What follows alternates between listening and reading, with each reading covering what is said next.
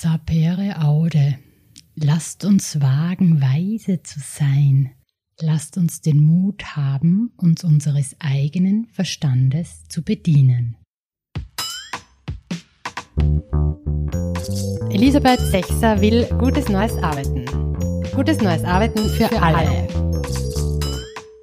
Herzlich willkommen im Podcast Elisabeth Sechser will gutes neues Arbeiten für alle. Das ist ein Podcast für Change Maker. Ein Podcast voll mit Komplexitätsliebhaberei, Wertschöpfungsenergie und immer der Demokratie folgend. Ein Podcast voll mit Lust auf das Gestalten der Welt. Ein Podcast, der raushilft aus alten Denkmustern, der froh winkend am Bahnsteig steht und singt Bye, bye, Management. Wir Menschen, wir brauchen dich nicht. Wir Menschen brauchen gute Ideen, Projekte, die passenden Fragestellungen. Wir brauchen Innovationen, Interaktion, Dialoge, Diskurs, Streitgespräche. Jeder und jede ist wichtig, alle werden gebraucht. Ja, zu all dem lade ich hier ein. Ein Podcast, der aufregen und anregen soll. Und wie ihr ja wisst, mit dabei ist mein treuer Freund, der Beta-Kodex denn in ihm stecken all die Einladungen, die Unternehmer und Unternehmerinnen, die Organisationen, Menschen in den Arbeitswelten brauchen, um zukunftsorientiert zu lernen und zu leisten und Systeme zu gestalten. Heute bin ich im Gespräch mit Wolf Lotter, dem Journalisten, Autor und Gründungsmitglied des Wirtschaftsmagazins Brand 1. Wir machen gleich einen Dialogausflug in sein neues Buch. Zusammenhänge, wie wir lernen, die Welt wieder zu verstehen. Wolf Lotter ermutigt zu einem neuen Selbstbewusstsein und konsequentem Umdenken. Wir müssen uns von blinden Glauben an Positionen verabschieden und stattdessen in eigenes Wissen investieren. Wir müssen lernen, Komplexität zu erschließen und Zusammenhänge herzustellen. Was so entsteht, sind keine intellektuellen Konstruktionen, sondern Bausteine sozialer Gemeinschaft. Weiters mit an Bord ist heute meine Kollegin Silke Herrmann, die Business-Humanistin, Unternehmerin und Autorin. Silke Herrmann und Wolf Lotter sind Vordenkerin und Vordenker in der Entwicklung von der alten Industriegesellschaft hin zur Wissensgesellschaft. Ja, und wir drei kümmern uns gleich um Komplexitätserschließung, Kontextkompetenz, und Selbstbestimmung. Hier begegnet sich gleich Unternehmertum, Gesellschaft und Politik. Und sofern ihr nicht gerade auf einem Einrad sitzt, ein Curry kocht oder auf ein Kleinkind aufpasst, lehnt euch zurück, schließt die Augen und genießt diese Nachdenkzeit. Ja, Wolf Lotter, was waren denn die Auslöser, die Ereignisse, dass Sie gesagt haben, aber jetzt, jetzt, jetzt schreibe ich ein Buch über Zusammenhänge? Vielen Dank einmal für die Einladung, dass ich bei Ihnen sein darf. Ähm, es gab tatsächlich nicht einen Auslöser, sondern viele. In den letzten 30, 35 Jahren beschäftige ich mich mit der Frage der Transformation von der Industrie zur Wissensgesellschaft. Also die große Transformation, zu der viele Unterbereiche gehören. Aber im Wesentlichen geht es dabei um einen kulturellen Auftrag, wenn Sie so wollen, um die Frage, wie sich die Kultur ändert in der Gesellschaft, in den Organisationen und damit auch die Sichtweise von uns auf Welt und auf uns selber. Und äh, ich habe zunehmend den Eindruck äh, bekommen, dass das Gefühl, das viele haben heute, mit der Welt nicht mehr zurechtzukommen, nicht allein damit zu tun haben kann, dass alles sich vermeintlich schneller dreht und dass es mehr davon gibt und dass man mehr davon sieht und dass man mehr davon hört, sondern dass zunehmend die kulturellen Werkzeuge und Denkzugänge, die wir haben, äh, nicht ausreichen, um das zu tun, was man in der Wissensgesellschaft machen muss und nicht nur in der Wissensgesellschaft, die untrennbar mit demokratischen Verhältnissen und zivilgesellschaftlicher Ordnung verbunden ist, und Selbstbestimmung. Das ist ja das größte und wichtigste Ziel der Moderne. Es geht äh, schlicht und ergreifend, dass wir das Zeitalter hinter uns lassen, in der wir uns vor Komplexität gefürchtet haben. Äh, wenn wir uns vor Komplexität fürchten, fürchten wir uns auch vor Vielfalt, wir fürchten uns vor Vielheit, wir fürchten uns vor Unterschieden und wir fürchten uns im Gefolge davon vor Veränderungen, vor Innovationen, vor der Möglichkeit, schlicht und ergreifend ein besseres Leben zu führen. Ähm, und meine Wahrnehmung in den letzten Jahren war, es geht alles zurück. Zum Beispiel die politischen Muster sind wieder so wie im frühen 20. Jahrhundert links und rechts, weil sie einfach sind. Identitäre sammeln sich überall, die sich gegenseitig bestätigen und sich nur Leute aussuchen, die ohnehin der gleichen Meinung sind. Und äh, identitätspolitische Ansätze sehen nur äh, das eigene Revier und die eigene Wirkungsweise und versuchen Diskurse und Dialoge erst gar nicht zu führen. Äh, all das ist eine bedenkliche Ausgangssituation und all das spiegelt sich übrigens auch in Unternehmen genauso wieder wie in den Medien und äh, in der Gesellschaft selber. Und deshalb habe ich gesagt, wir müssen anfangen, das, was wir haben, zu nutzen, Komplexität erschließen, statt sie immer nur zu reduzieren. Denn das war der historische Auftrag bis jetzt, Komplexität reduzieren. Es gilt aber, sie zu erschließen. Und deshalb habe ich äh, darüber nachgedacht, was man da tun kann. Das hat zu diesem Buch geführt. Außerdem gab es einen Satz von Peter Drucker, um Wissen produktiv zu machen, müssen wir lernen, den Wald und die Bäume zu sehen. Wir müssen lernen, Zusammenhänge herzustellen. Der hat mich motiviert, äh, Zusammenhänge zu denken, eben nicht Zusammenhang, das wäre die alte Welt, die Einheit, die eine Antwort gibt für alles, sondern eine differenzierte Antwort, eine Antwort, die jeweils richtig ist für die Situation, in der wir stecken und für die Probleme, die wir zu lösen haben. Zusammenhänge. Es ist ein wesentlicher Unterschied, der ähm, wir leben beispielsweise in Netzwerken heute. Wir, wir arbeiten mit Netzwerken, wir kommunizieren in Netzwerken. Viele Technologien, aber auch Organisationen verwandeln sich in Netzwerkorganisationen, ohne dass uns das sehr klar ist, glaube ich, vielfach. Aber die Technologien, die wir haben, sind immer noch Vereinheitlichungstechnologien. Gleichmachertechnologien, sage ich sogar. Das gilt ja als eines der politisch wichtigsten Motive, ist die Gleichmacherei, nicht die Gerechtigkeit. Die wäre nämlich äh, äh, davon ganz klar zu trennen. Gerechtigkeit kann nur heißen, dass äh, man ja Gleiches gleich und Ungleiches ungleich äh, äh, behandelt. Das ist ein ganz wichtiges, fundamentales Ding in modernen Gesellschaften und in der demokratischen Verfassung. Aber wir neigen dazu, zu glauben, dass Probleme sich dadurch lösen, indem wir sie nivellieren. Und das ist falsch. Und das ist Angst. Das ist äh, auch Umgangsangst mit dem Neuen. Und äh, das hat ganz konkrete und übrigens ganz handfeste Bildungsdefizite haben damit zu tun, äh, die ich versucht habe zu beschreiben wenn man die Digitalisierung nimmt. Ich glaube, die meisten Leute haben nicht äh, verstanden, was Digitalisierung ist, weil niemand in der Lage ist, äh, äh, mal zu sagen, was, was tut Technologie eigentlich. Also wir haben eine, glaube ich, sehr schwache Bildung in Zusammenhangswissen, was Technologien angeht. Die akademischen Kreise neigen dazu, sich zu isolieren. Das ist anders als im englischen und amerikanischen Raum, wo man stolz ist als Wissenschaftler, wenn man etwas klar vermitteln kann und etwas klar erklären kann, was man als Fachgebiet tut. Äh, wir neigen dazu, dass wir die Bestätigung in eigenem Milieu suchen. Das gilt für alle Berufsgruppen. Äh, und das führt ein bisschen dazu, wenn so die soziale Anerkennung für das, wie man Wissen vermittelt, fehlt, dass man es nicht macht. Der Konrad Paul Liessmann, den ich sehr schätze, hat äh, eine wunderbare Definition von Wissen geliefert. Ich glaube, damit kann man im Grunde genommen auch schon aufhören, über Wissen als, als Wert äh, nachzudenken, weil es so großartig ist. Er hat gesagt, Wissen ist das, was man verstanden hat und erklären kann. So, verstanden hat und erklären kann. Also wenn man es nur verstanden hat und nicht erklären kann, dann ist es kein Wissen, sondern es ist eine nette Nischen- oder Silo-Eigenschaft. Und die kennen wir ja auch aus den Organisationen.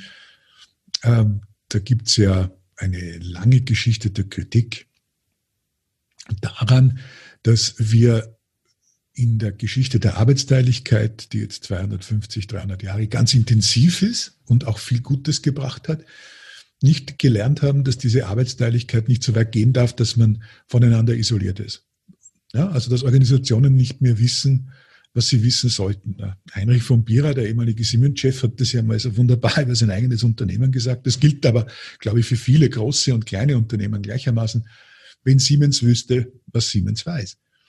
Und das gilt mittlerweile für die ganze Gesellschaft. Wenn wir wüssten, was wir wissen äh, und dieses Wissen also teilen könnten und uns da ein bisschen mit den Grundlagen einer neuen Allgemeinbildung fürs 21. Jahrhundert beschäftigen würden, wären wir besser dran, als wir es gerade sind und hätten nicht so viel Angst. Verstehe, worum es geht. Durchschaue, was passiert. Nutze und verbreite diese Erkenntnis. Können Sie kurz skizzieren, was die Grundlagen einer neuen Allgemeinbildung wären oder sind? Das eine ist Bildung im Wissen darüber, wie unsere Kultur funktioniert, seit langer Zeit. Ja, also es gibt so eine westliche Kultur, es gibt eine abendländische Kultur, äh, die fixiert sich auf den Universalismus, auf die Vereinheitlichung in diesem Sinn. Und da müsste man vielleicht einmal für Klarheit dafür sorgen, dass wir in einer Welt der Vielfalt leben wollen, wo vielen gerecht werden kann, gerecht, äh, Gerechtigkeit widerfahren kann und wo man vielem gerecht wird. Äh, das ist ja etwas, was man offiziell immer behauptet, aber die Bildungswerkzeuge, die folgen da irgendwo nicht in der Richtung.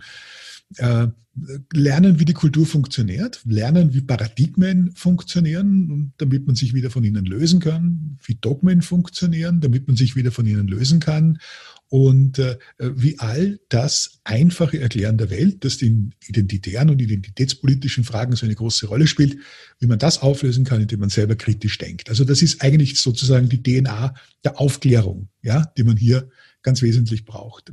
Punkt zwei, mindestens genauso wichtig ist, dass man versteht, welche Leittechnologien es gibt und welche Leitverfahren äh, es gibt in dieser Welt. Und da habe ich mir ausgesucht, weil ich glaube, das ist besonders interessant, es gibt, gäbe noch andere, ist Technologie, unser Umgang mit Technologie, der bedauerlicherweise, es gibt viele Geistes- und Sozialwissenschaftler, die mittlerweile in bedeutenden Rollen sind, die Naturwissenschaftler kommunizieren untereinander so wie die Juristen untereinander kommunizieren und die Geistes- und Sozialwissenschaftler, die in den Medien sehr stark sind, in der Beratung sehr stark sind, die kommunizieren auch miteinander, aber sie tauschen sich miteinander, untereinander nicht aus. So, das ist das Problem. Das heißt, sie verstehen wenig von Technologie, sagen wir es einmal so, wie es ist. So. Und sie wollen auch gar nichts davon verstehen, weil sie mit Vorurteilen operieren. Das heißt, man weiß vorher schon, dass Technologien gefährlich sind, riskant sind und so weiter und so fort. Und das hat mit Technologiefolgenabschätzung überhaupt nichts zu tun. Also auch das ist dann sozusagen ein Hinweis von dieser Angst, die Sie beschrieben haben. Sozusagen, es gibt eine Angst vor Komplexität und es ja. geht ja darum auch, wie wie, äh, wie gelingt es, von einer Vorangst zu einer Vorfreude zu kommen, weil das ja die ja. Grundlage ist für Lernen. Genau, zu einer Neugierde, zu einer, zu einer Vorfreude. Und da muss man anfangen, so eine Blackbox wie in der Digitalisierung einfach aufzumachen. Ja, das ist eine Blackbox. Und das, alle haben wir irgendwas, ich kenne zum Beispiel diesen Begriff Digital Natives, kann ihn aber nicht mehr hören, weil das bedeutet so viel, wie wenn du zu einem bestimmten Jahrgang geboren bist, sagen wir ums Millennium herum, bist du automatisch fit in digitalen Dingen. Ja, du bist fit, um ein Smartphone zu kaufen, du bist fit, um einen PC zu kaufen möglicherweise, du bist fit, um das Spiel äh, und das Spiel oder die, die App und die App nutzen zu können. Aber das war's dann auch schon. Das ist eine passive Verbraucherrolle, das ist ja auch ganz nett, aber das reicht natürlich nicht. Und damit ist man sozusagen ein Eingeborener, ohne dass man weiß, wo man lebt und wo, welche Kultur man hat. Wenn man eine Blackbox öffnen will, muss man wissen, wie die Technologie funktioniert. Man muss sich grundsätzlich informieren wollen, wie gehen Netzwerke, was ist Wissenskultur, was ist eine Wissensgesellschaft, wie funktioniert, und das ist sozusagen der zweite große Schritt, wie funktioniert die Ökonomie dahinter, wie funktioniert die Ökonomie der Welt, in der wir leben. Die meisten stecken da, ich sag's wie es ist, im 18. Jahrhundert fest. Die sind nur in den Feudalverhältnissen. Da gibt's einen Haustyrannen, einen Gutshof und dann wird der Kuchen so verteilt, weil der Eimer so auf die Welt gefallen ist. Also die haben von modernen Märkten keine Ahnung. Und deshalb erscheinen ihnen sämtliche Einrichtungen der modernen Welt als gefährlicher Zauber. Ja, das ist irgendwie, das ist ein unheimlicher äh, unheim, eine unheimliche Religion und die muss man abwehren. Und das hat natürlich dann schon wieder dann mit, diesen, sagen, mit dieser antikapitalistischen Folklore zu tun, die sehr verbreitet ist. Und das ist auch ein Bildungsdefizit, weil wenn man Verhältnisse ändern will, und die wären schon zu ändern in vielen Ebenen, und da gibt es vieles, was man tun muss. Man muss von der industriellen Quantitätspolitik hin zu einer Qualitätspolitik. Sonst wird man überhaupt keine ökologische Wende schaffen. Ja? Und wenn man dieses ja. Bewusstsein nicht hat und dieses Wissen nicht hat, wird man scheitern. Dann wird man nur Reden halten dazu. Was wäre denn da ein, also ein, ein nächster wichtiger Schritt?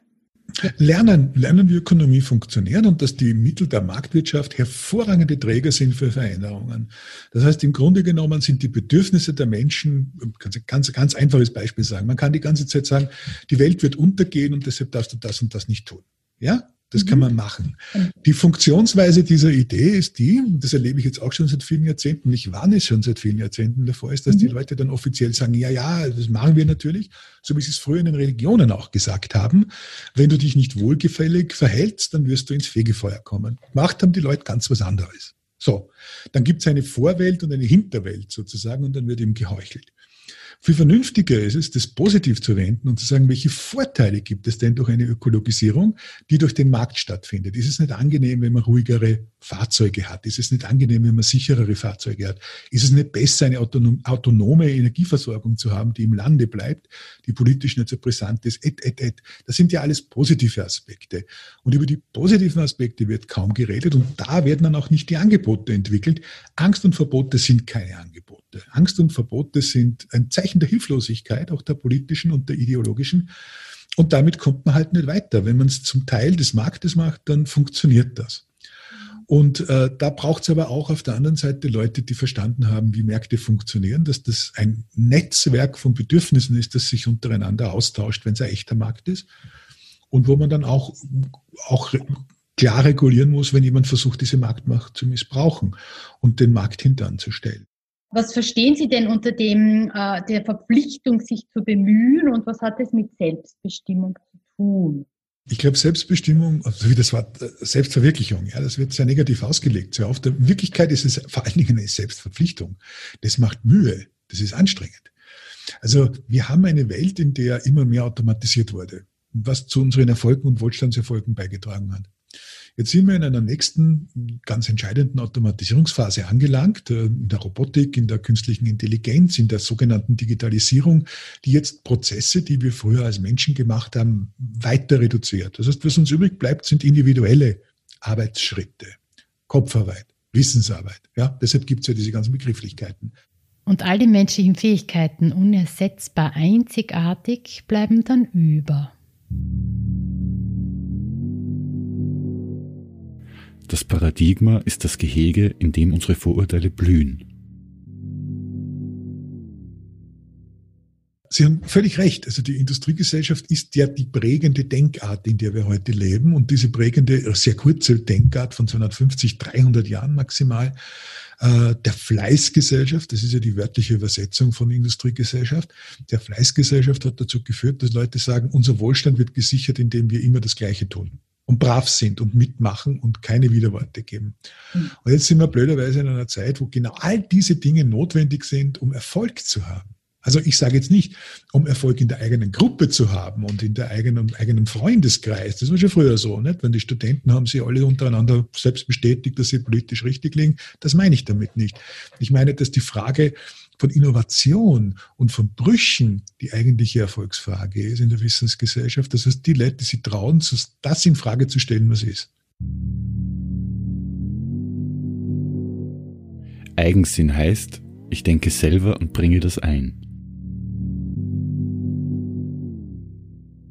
Meine Arbeitsthese ist, dass wir uns weniger anstrengen müssen als früher also ich meine damit körperlich anstrengen müssen und viel mehr bemühen. Ja, also für, für Kopfarbeit und für Wissensarbeit muss man sich massiv bemühen und muss man sich massiv anstrengen.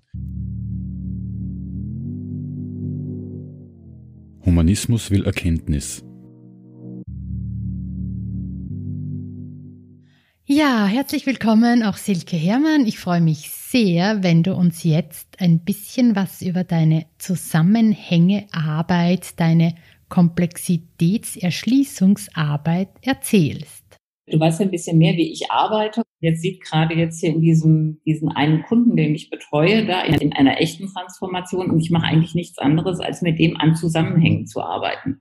Also dieses, dieses völlig ungeübte, sich vorarbeiten, um welche Zusammenhänge es eigentlich geht, ein gemeinschaftliches Verständnis aufzubauen und dann in Handlung zu kommen. Und das ändert sich natürlich jeden Tag. Mhm. Und das kann man natürlich nur, wenn man in unterschiedlichsten Feldern auch Erfahrungen hat. Und dafür haben wir aber im Moment weder Sprache noch Angebote, sondern so, ich sag mal, in diesem Beschreib, was mir im Moment ja so tierisch auf die Nerven geht. Und, ähm, und das ist nichts anderes. Also es ist eigentlich eine, eine, eine, eine ich kann noch nicht mal sagen, eine Zusammenhangsarbeit, sondern eine Zusammenhängearbeit, mhm. um, um tatsächlich zu Lösungen zu kommen, die in, in einem komplexen Umfeld, was sich auch weiter verändern wird, ähm, zu, zu robusten Organisationen führt, mhm. ohne dass man dauernd nacharbeiten muss. So. Wir haben uns so an den Aberglauben der Komplexitätsreduktion gewöhnt. Es geht jedoch darum, Komplexität zu erschließen.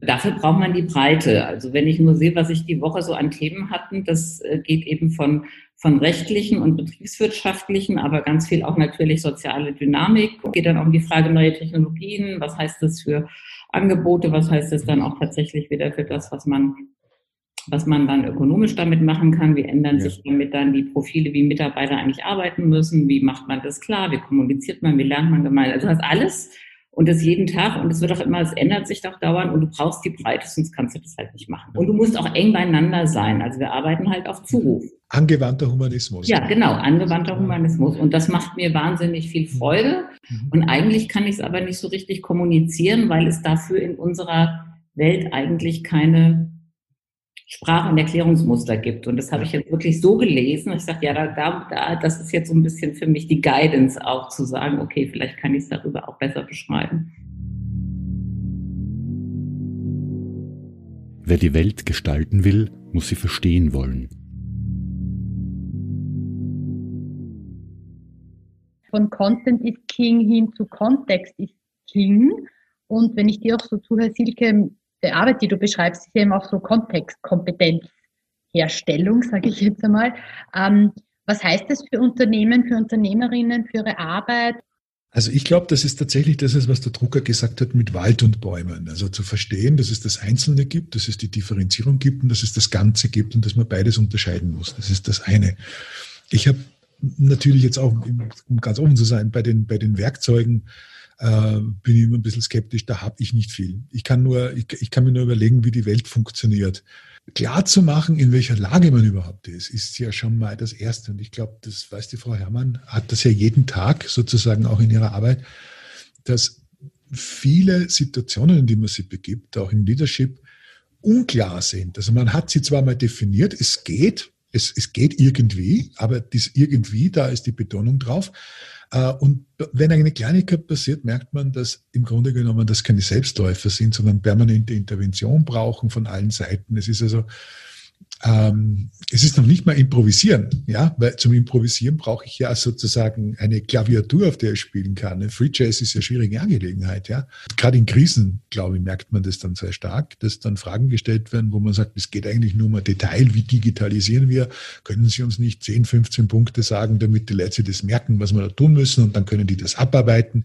Das ist ja ungeheuer beliebt und führt zu nichts. Und dann, wenn man in die Prozesse reingeht, merkt man, ja, okay äh, das langt nicht. Und äh, ich, ich glaube, da fängt dann unsere aller Arbeit an, dass man dann einfach sagt, macht euch bewusst, es liegt daran, dass wir mit Komplexität und dieser Vielfalt heute nicht umgehen können. Und dass wir unser Augenmerk darauf richten müssen, die richtigen Fragen zu entwickeln dazu. Weil Antworten haben wir sowieso keine. Ja, glaube ich jetzt mal. Also ich denke, dass das Thema der Werkzeuge sowieso ein sekundäres ist. Also wir haben ja im Moment eher diese Überbetonung von Tools. Und für mich ist es immer ein Zeichen, wenn schnell über Tools gesprochen wird, dass eigentlich weder das Problem verstanden wurde und es auch keine Idee von der Lösung gibt. Ja.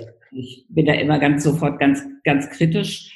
Ähm, ich denke, das, was wir sehen ähm, und was Sie ja auch in Ihrem Buch beschreiben, ist das Thema, dass wir vielleicht oder viele, die gelernt haben, Bäume zu identifizieren, aber den den Wald als Ganzes gar nicht sehen können. Das heißt also, wir haben sowohl in den Ausbildungen keine Übungen, Zusammenhänge herzustellen. Ich finde, das ist Zusammenhangsarbeit hat auch viel zu tun mit das zu üben, äh, dass es eigentlich in keiner Form geübt wird, angewendet wird und dass es auch wenig Sprache dafür gibt. Also wenn wir jetzt über Unternehmen reden oder Organisationskontext reden und ich denke, in der Gesellschaft ist das gar nicht so viel anders, dass wir eigentlich da eine Sprachlosigkeit haben und auch gar nicht gelernt, geübt sind, darin zu denken. Mhm. Also ich will mal ein ganz praktisches Beispiel machen, was wir alle kennen, wenn wir gucken, wie ähm, große Organisationen ähm, auf dem C-Level organisiert sind, dann habe ich ja da schon die Teilung. Ja, ich habe den CEO, ich habe den CFO, ich habe den COO. Jetzt soll ich mal einen CIO haben.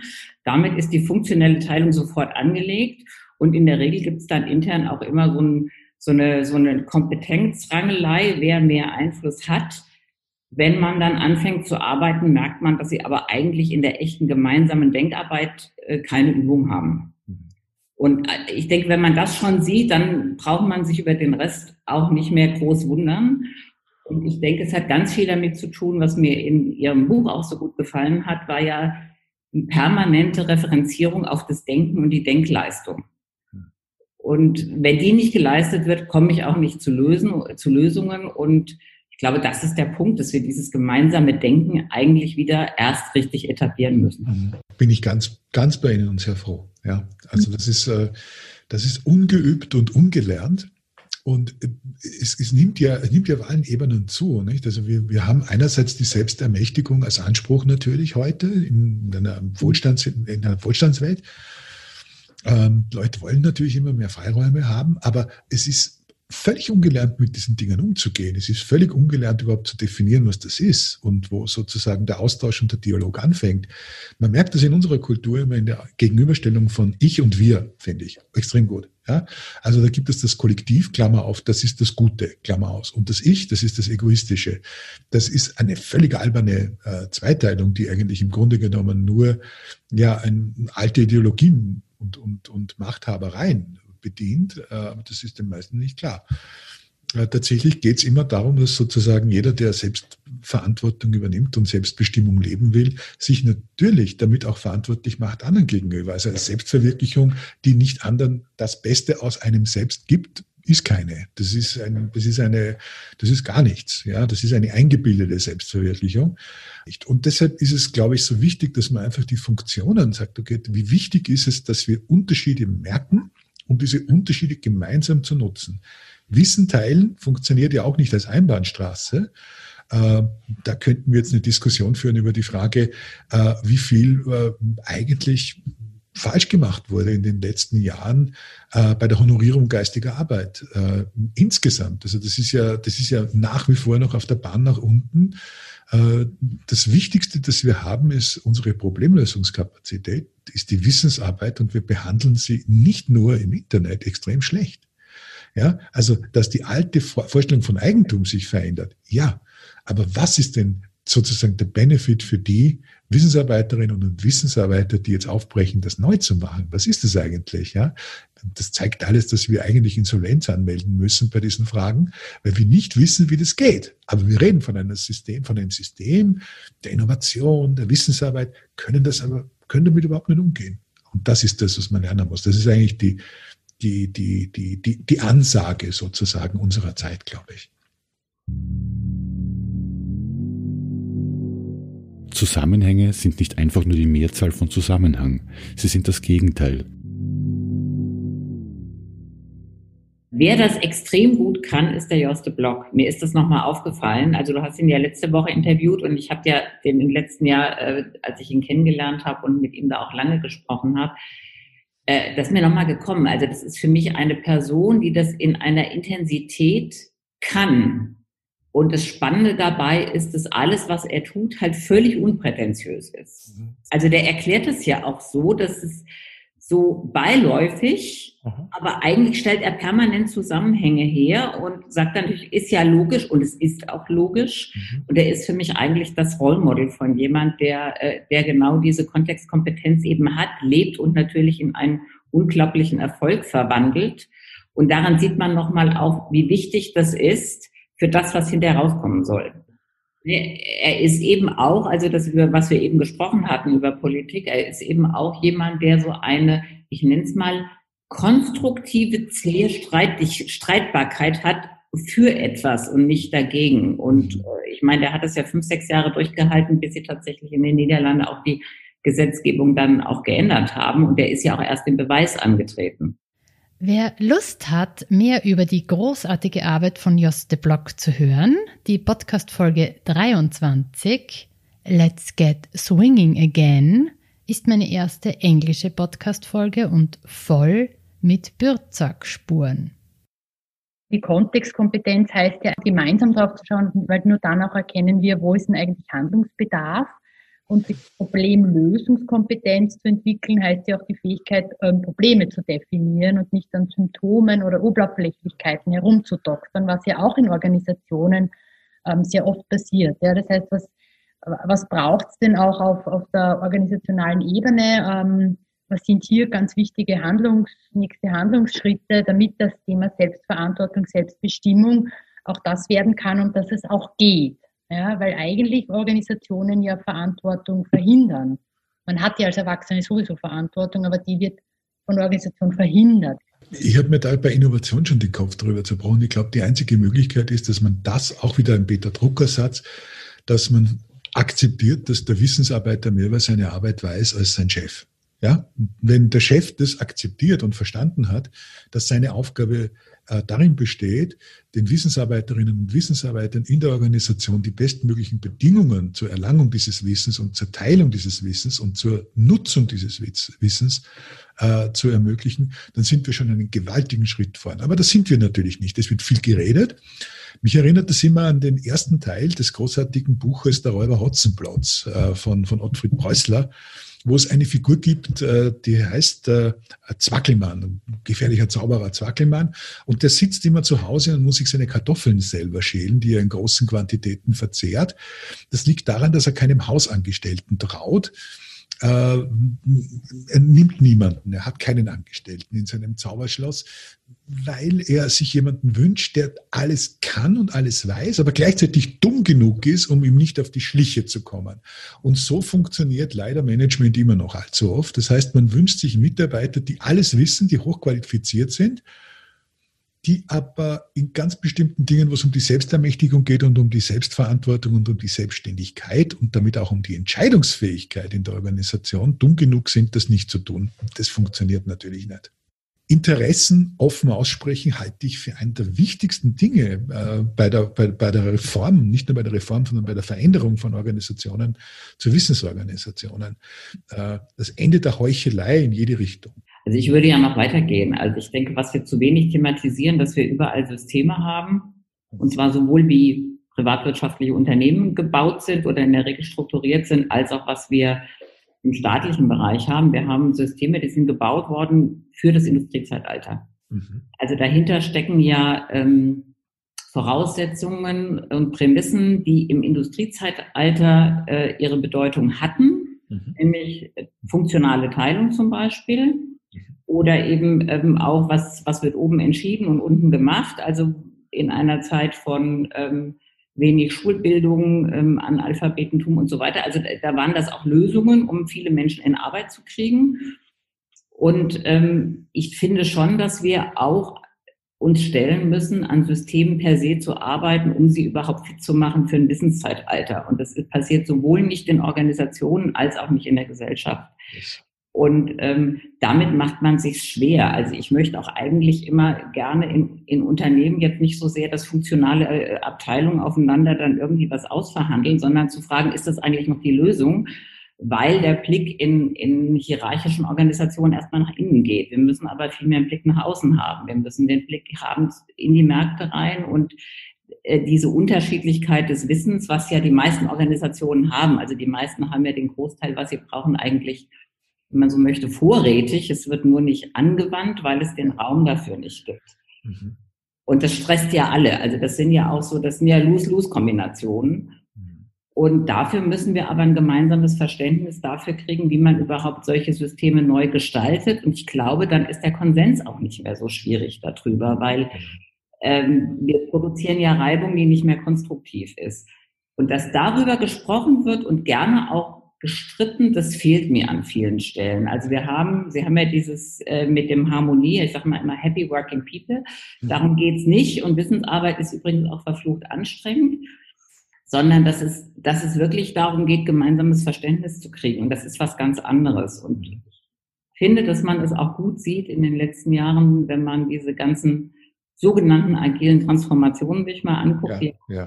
sind, ja. dann steckt da, also wenn es mal gemein auf die Spitze treibt, drin, die da unten sollen im Team mal besser sich zusammenrappeln, damit der Laden runter läuft. Aber mit mir oben hat es nichts zu tun. Genau. Und ausgestattet wird auch nicht und betriebswirtschaftliches Wissen wird auch nicht zur Verfügung gestellt. Dass das nicht funktionieren kann, sollte allen klar sein und zeigt aber auch, dass man eigentlich noch nicht am Kern ist. Ich kenne das ja teilweise so aus der praktischen Arbeit, die Enttäuschung, wenn man dann keine Blaupause anbieten kann, sondern zu sagen, das ist eben auch ein Teil der eigenen genau Arbeit, das so zu konstruieren, dass es wirklich passt. Und da ist eben jede Institution, jede Organisation auch ein Stück anders und das ist auch gut so. Also Klarheit ist, glaube ich, ein ganz wichtiger Punkt in dieser, dieser Entwicklung. Auch in der Transformation ist Klarheit wichtig. Wir, wir sehen das übrigens ja auch ganz hübsch in der Politik, was Sie vorhin gesagt haben. Also die, die Politik ist ja auch eine Einrichtung, so wie wir sie kennen, aus dem 19. Jahrhundert, wo man Grundversorgungen gemacht hat. Ich sage immer den ersten, die ersten drei Maslows, ja, mhm. die, die Existenzbedürfnisse, das Sicherungsbedürfnis und die sozialen Bedürfnisse weitgehend bedienen konnte. Das lässt sich alles kollektiv organisieren, die dritte Ebene. Und dann kommt aber blöderweise kommen die Leute drauf, dass das, was man tut, auch geschätzt werden soll. Dann sind wir bei Respekt und Anerkennung, bei den persönlichen Bedürfnissen und das geht dann weiter, auch noch schrecklicherweise in die Selbstverwirklichung.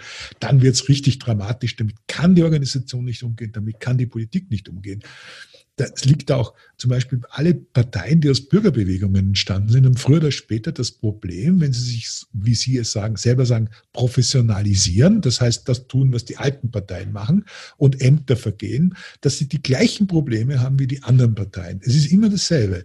Also wenn man zivilgesellschaftlich aufbricht und dann sozusagen zum Ver politischen Verwaltungsbeamten wird, dann scheitert man.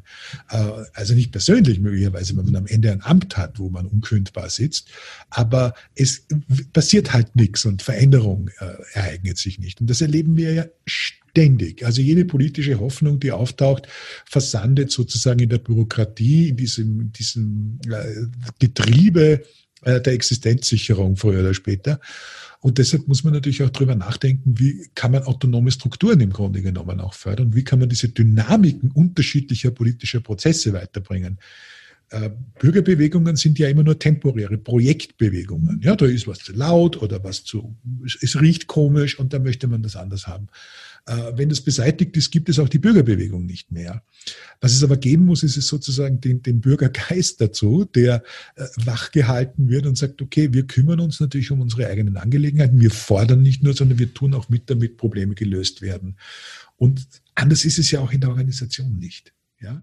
Das ist ja ein schönes Beispiel, auch das Sie bringen, eben, dass Sie sagen, wenn man dann die, die falschen Strukturen schafft und die falsche Logik schafft, dieser, dieser Struktur, ob es jetzt eine Bürgerbewegung ist, die dann quasi verbürokratisiert wird oder ein Start-up ist, das wächst und dann plötzlich doch mehr wie eine Pyramide ausschaut und ähm, die, äh, die, die interne Beschäftigung zunimmt und der Blick ums Eigentliche verloren geht, dass es eben darum geht, das zu überwinden. Also so auch ja. Hier diese Kontextfähigkeit ähm, zu schulen, zu, also zu lernen, zu üben, zu schärfen und zu sagen, äh, was, was fällt uns auf, in welche möglichen ähm, alten Denkfallen sind wir denn hier getappt und wie können wir uns gegenseitig auch ähm, einerseits davor bewahren oder wenn wir sagen, oh, jetzt sind wir auch da drinnen, wie kommen wir da wieder raus? Ja, ich meine, das ist ja auch die, die, die Arbeit mit ähm, dem Beta-Kodex geht ja auch da, geht ja grundlegend geht ja darum, zu sagen,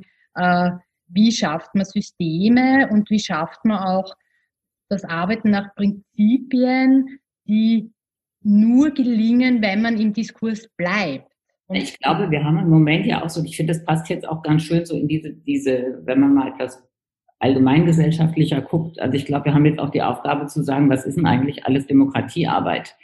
Also, dass das nicht nur ist, alle vier Jahre auf unterschiedlichen Ebenen wählen zu gehen, sondern wo zeigt sich das alles? Und das hat immer ganz viel damit zu tun, aus meiner Sicht, äh, einerseits mit einer permanenten Diskursarbeit, ja. was ja momentan auch so ein Stück wegrutscht und zum anderen aber auch ähm, in einem Miteinander zu sein, wo man sich die Wahrheit zumuten kann. Ja. Also ich finde, gesellschaftlich sehen wir, wir haben also zum Beispiel Sozialversicherungsbereich, wir haben Systeme, die werden, die sind halt nicht mehr zukunftsfähig, das wissen wir auch alle. Aber es wird tabuisiert, da wird vor den Wahlen immer mal wieder, aber eigentlich versucht man die immer noch weiter zu retten. Äh, also Beispiel Rente, man versucht dann irgendwie die Selbstständigen in die Zwangsversicherung zu kriegen, damit man die Basis verbreitert hat, aber eigentlich nichts gelöst. Ja. Und das ist in Organisationen ja nicht viel anders. Und ich glaube, dass es ganz viel damit zu tun hat, dass man, ich finde, dass man erwachsenen Menschen zumuten kann, sich Realitäten zu stellen und dass wir miteinander auch intelligent genug sind, das dann auch zu lösen. Das Problem fängt dann an, wenn man sagt, das kann man nicht zumuten. Das verstehen die Leute nicht. Das macht Angst. Also da muss ich sagen, da, da wird es halt dann schwierig. Genau, es gibt eine der schlimmsten ideologischen Phrasen unserer Zeit, ist die Leute dort abholen, wo sie sind. Oh ja. Das ist, äh, das ist eine Unmündigkeitserklärung und es ist das Gegenteil eines äh, zivilgesellschaftlichen Verständnisses von Politik. Ist auch undemokratisch, nicht? Das sind, sind nicht meine Eltern, das sind Politiker, das sind Leute, die wir gewählt haben oder beauftragt haben, bestimmte Aufgaben zu lösen. Ja?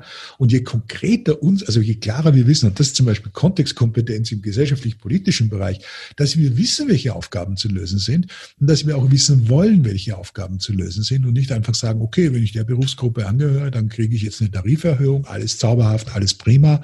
Und wenn nicht, dann, dann sind wir eben verärgert und wählen die Leute nicht. Also, dass man diesen zusammen, diese Zusammenhänge auch versteht des sozialen Systems, des fiskalen Systems da wird praktisch gar nichts gemacht. Da wird verordnet und dann holt man eben die Leute dort ab, wo sie sind. Und die sind immer ein bisschen weiter unten im Wissen. Und damit sichert man sich natürlich auch das eigene Geschäftsmodell. Denn Politik bis jetzt ist ja immer noch eines, ein sehr paternalistisches System, das nicht auf Selbstermächtigung setzt, sondern auf äh, die Verwaltung von äh, ja, unerkannten Bedürfnissen, sage ich mal. Märkte sind dialogisch und fördern die Demokratie. Monopole in der Wirtschaft wie in der Politik wollen das verhindern. Zukunftsorientiertes Unternehmertum. Was braucht es da? Was ist erforderlich? Also was, was ich mir wünsche und was ich denke, was auch notwendig ist, dass Unternehmertum vor allen Dingen ganz viel mit Rahmengestaltung zu tun hat. Also ich habe die Aufgabe, ähm, Rahmen zu ermöglichen, indem dann eben alle, die in dieser Organisation äh, gemeinsam arbeiten, entsprechend sich entfalten kann und ihrer eigenen Verantwortung überhaupt erst gerecht werden können. Und das ist eben was ganz anderes als das, was wir im Moment haben, wo es mehr darum geht, eben Menschen zu führen, wohin auch immer, was dann meistens sowieso nicht richtig funktioniert. Also es ist eine Rahmengestaltungskompetenz letztlich und eine, und eine Aufgabe, die nicht delegiert werden kann und die in die Zeit passt. Und in der Zeit, in der wir sind, aber das ist vielleicht so mein ganz, ganz persönlicher Wunsch, ich wünsche mir in der Zeit, in der wir sind, auch gerade von Unternehmern in diesen unseren demokratischen Ländern auch ein ganz klares Bekenntnis zur Demokratie. Und zwar per se. Und das auch mal laut. Also ich glaube, das würde ich mir hier da auch mehr wünschen, weil ich glaube, dass das auch unterstützt und hilft. Also du hattest ja in einem dieser Podcasts den, den Herrn Kapsch, das ist ja ein großes österreichisches Unternehmen, der das ähm, sehr explizit gemacht hat und ich finde auch sehr glaubwürdig gemacht hat. Das Demokratiebekenntnis von Georg Kapsch hört ihr in Folge 14. Eine Folge rund um Demokratie, Wirtschaft und Beta-Unternehmen. Danke Silke für den Hinweis. Und ich glaube, das sind einfach auch gesellschaftliche Beiträge, und dass es im Moment auch nicht mehr damit getan ist im Sinne von, ja, ja, ist ja schon klar, sondern wir haben, wir haben Zeiten, wo das, wo das auch immer wieder gesichert werden muss. Und ich finde, das gehört auch mit für mich mit dazu. Und dazu gehört eben dann auch eine Rahmengestaltung, die, ähm, wenn wir jetzt hier über Österreich oder Deutschland reden, wo wir sagen, wir haben eben Gewaltenteilung und das stützt auch diese Unternehmen und da haben die auch eine ganze Menge von ähm, eben mit ihren eigenen Rahmensetzungen letztlich das zu fördern, damit wir eben in Frieden auch alle Wohlstand haben können. Ich finde, Georg Kapsch, wenn ich das sagen darf, ist ein hervorragendes Beispiel dafür, dass jemand den Schuss gehört hat, weil jemand, der Chef der industriellen Vereinigung äh, war, glaube ich, es ist mhm. jetzt nicht mehr, ähm, und immer jemand war, der wusste, dass es in Richtung Wissensökonomie geht, wie er. Das ist schon ein sehr bewundernswerter Mensch. Das muss man auch äh, wirklich mal sagen. Genau diese Leute brauchen wir, die ganz offen sagen, wir sind nicht die Alten, wir können transformieren. Wir sind in der Lage, mit der Produktionswirtschaft auch im 21. Jahrhundert eine Rolle zu spielen, aber es sind neue Spielregeln da. Ähm, das finde ich ein persönlich großes Vorbild und ein, ein wirklich, ein wirklich äh, guter Typ, sage ich jetzt mal. Ja, der, der, da wünscht man sich mehr davon. Ähm, äh, Ermöglicher, das ist für mich auch sozusagen die höchste Stufe des sozialen Innovators, des Innovators, den wir überhaupt brauchen in dieser Gesellschaft. Leute, die dann, die dann andere ja auch, auch wie man das früher gesagt hat, in die Pflicht nehmen, sozusagen sich selbst an der Nase zu nehmen und sich um die eigene Organisation zu kümmern und Selbstständigkeit auch zu begreifen als Verpflichtung, äh, die Organisation selbst zu gestalten. Und wenn man die Demokratie befördern will und wenn man die Gerechtigkeit befördern will, dann muss man die Einzelgerechtigkeit befördern und dann muss man wollen, dass Menschen so sich entwickeln können, wie sie es, wie sie entwicklungsfähig sind. Ja, das ist unterschiedlich. Das heißt nicht, dass man Ungerechtigkeit zulässt, sondern dass man Gerechtigkeit widerfahren lässt. Sozial ist, was Vielfalt schafft. Das ist die Kernkompetenz des 21. Jahrhunderts. Die Worte, die die Welt braucht, sind Zusammenhänge und Kontextkompetenz. Äh, Sie haben vorher auch das Wort abholen als Unwort genannt. Gibt es zum Abschluss noch eine Wortspende, wo Sie sagen, das Wort sollten wir nicht mehr benutzen, das hilft uns nicht weiter? Very important words das Wort Sicherheit. Das ist jetzt eine Ansage, weil alle brauchen auch ein bisschen Sicherheit. Aber das Wort Sicherheit jetzt mal ein paar Jahre nicht zu verwenden, würde uns weiterbringen, glaube ich. Very important words. Silke, eine Frage, die du für Unternehmer, Unternehmerinnen, äh, was sagst, die möchtest du gerne schenken und die sollen sie sich, die kann sich mal jeder stellen nach dem Podcast. Was kann ich tun, um mit der Macht, die ich tatsächlich habe, den Rahmen für alle so zu gestalten, damit man gemeinsam besser kreieren, lösen und handeln kann. Dankeschön. Es war mir eine große Freude und ja, die Fortsetzung folgt. In den Shownotes verlinke ich zum Buch der heutigen Folge Zusammenhänge und zu weiteren Büchern von Wolf Lotter und Silke Hermann. Wer uns dann in Stuttgart bei der Comedian-Konferenz treffen will, diese wunderbare Gelegenheit ermöglichen meine Kolleginnen Diana und Victor Vettorelli. Wie ihr euch den beiden an die Fersen heften könnt, sagt euch der passende Link. Na, wer möchte Zusammenhänge im eigenen Unternehmen erkennen, verstehen, erklären, lernen? Ruft mich an. Wer lernen und gestalten will, ist bei mir richtig. Mein Name ist Elisabeth Sechser. Ich habe eine Leidenschaft für die Zeit und ihre Fragen und eine nie enden wollende Lust, mich ihnen zu stellen. Kommt wieder, hört weiter und schaut hier gerne zurück. Denn es gibt bereits 23 Folgen zum Nachhören schickt mir Fragen, Geschichten und helft uns beim Ausbau von guter neuer Sprache für gutes neues Arbeiten. Und was meinen Sie, Herr Plotzenhotz? Ah, nein, Lotzenpotz, ah, Hotzenplotz. Die Waldluft hält einen jung und gesund und solange man nicht im Loch sitzt, führt man ein wildes, freies Leben. Aber ich bin es nun einmal leid, immer zu Großmutter überfallen, Fahrräder klauen, immer auf der Hut vor der Polizei zu sein. Das zehrt an den Kräften, sägt an den Nerven, glaubt mir und überhaupt. Mir hängt die ganze Räuberei einfach zum Hals heraus. Himmel, Donner, Wetter noch einmal! Elisabeth Sechser will gutes neues Arbeiten. Gutes neues Arbeiten für, für alle. alle.